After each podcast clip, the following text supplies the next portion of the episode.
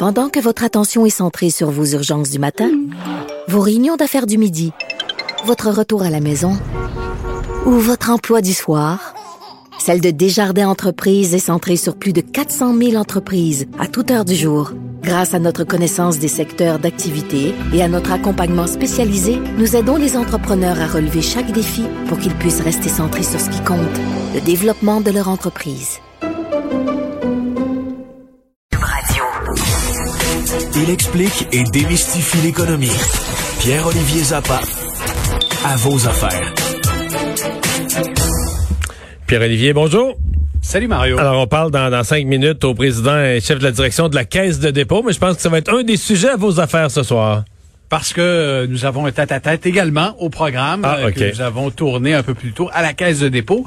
Mais on, a dépassé le, dans le cadre de cette entrevue, le, disons, le sujet de la Caisse pour faire un tour d'horizon de l'actualité. Si on a parlé d'un paquet de trucs, mais je veux revenir peut-être, Mario, sur les trois principaux défis euh, que devra relever le grand patron Charles Lemont que tu vas recevoir dans un instant.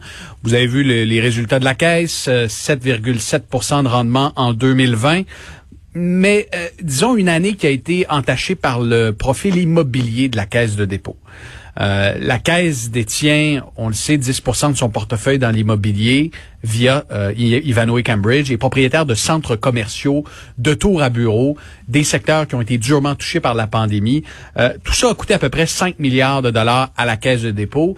Et ce sont les décisions avant la pandémie qui ont rattrapé la Caisse. Parce que ils ont géré les centres commerciaux, disons, euh, de, de, de, façon qui soulève des questions. Je me souviens, il y avait un vice-président responsable des centres commerciaux qui a été limogé euh, au, tout début de la pandémie parce que la Caisse aurait dû se débarrasser il y a longtemps de certains centres commerciaux qui ne fonctionnaient pas. C'était vraiment le talon d'Achille du portefeuille de la caisse. Et là, en pandémie, la, transition vers le numérique s'est accélérée. Il était comme un peu trop tard. Puis là, la caisse est, est pognée, si tu me permets l'expression, avec des centres commerciaux partout à travers le monde et ne sait plus quoi en faire. Euh, la valeur de ces centres commerciaux-là a baissé de façon vertigineuse. Et là, est-ce que est-ce que tu vends tes centres commerciaux au, plus bas de la crise? Ou encore est-ce que tu essaies de les transformer? Est-ce que tu essaies de les transformer en, en condos, en, en bureaux? Ça, c'est une question de fond que devra se poser, que devront se poser les dirigeants de la Caisse au cours euh, de la prochaine année. Ouais. Ensuite, le bateau des géants de la technologie et des secteurs de croissance. La Caisse a toujours été réticente, Mario, à inclure dans son portefeuille des titres comme ceux de Amazon, Facebook, Google, Netflix. Et pourtant, ce sont les titres qui ont, qui ont vraiment tiré à la hausse les marchés boursiers, pas seulement en temps de pandémie, mais on remonte à il y a cinq ans. Ce sont les titres qui ont permis aux grands indices sur Wall Street euh, de connaître une croissance importante. Et la caisse est comme sous-exposée à ces, à ces titres euh, en, en, bourse, ce qui fait que sa performance l'an dernier est autour de, de 8,8% 8,7% sur les marchés boursiers.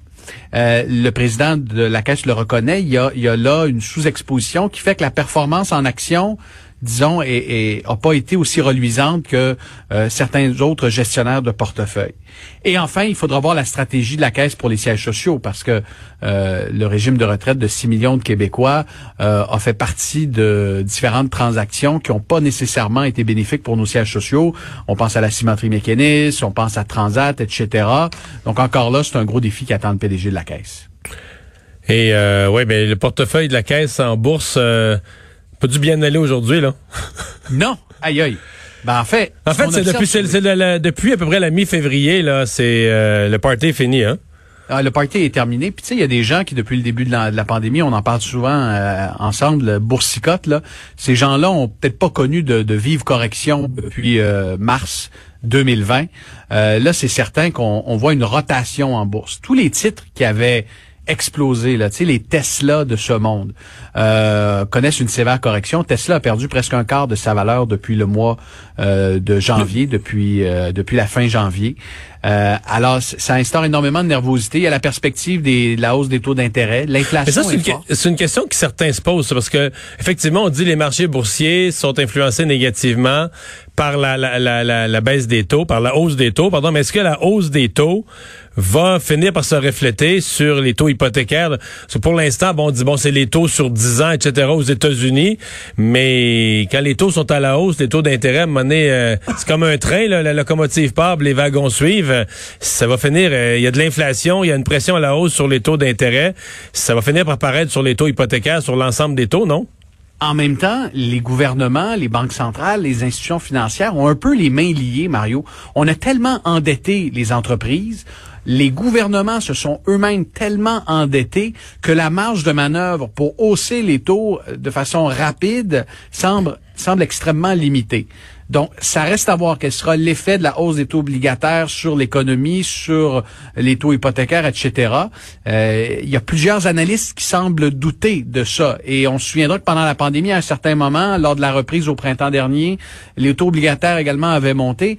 Euh, il faudra suivre ça. D'ailleurs, c'était sur le radar de Charles Lemont, c'est ce qu'il m'a dit. Euh, l'inflation demeure, puis on le voit hmm. tous les jours, le prix du bois de construction, le prix du panier d'épicerie, la vie coûte plus cher. Donc, éventuellement, est-ce que ça va se traduire par une hausse des taux? C'est un point d'interrogation, mais pour l'instant, en tout cas, ça énerve euh, les, les investisseurs. Puis aujourd'hui, le S&P 500 L'indice sur Wall Street, qui représente 500 des plus importantes entreprises, est en baisse de plus de 2,5% Le secteur des technos, 3,5% euh, le, Nasdaq est en fort recul. Donc, euh, ce sera ce sera surveillé, mais il y a énormément de volatilité. D'ailleurs, ce soir, à l'émission, ce sera intéressant. Je reçois celui que je considère être un des meilleurs vulgarisateurs boursiers euh, au Québec. Il s'appelle Michel Villa et il est auteur du livre Pile et face et lui, c'est toujours intéressé. C'est un ancien trader de la Banque Scotia. Euh, et lui, s'est toujours intéressé à la psychologie des marchés. Et ce soir, il va nous dire qu'est-ce qu'il faut faire en tant qu'investisseur, oh. qu'est-ce qu'il faut faire avec ses placements en ces temps de, de, de, de, de point d'interrogation, disons. Merci Pierre-Olivier. Il n'y a pas de quoi.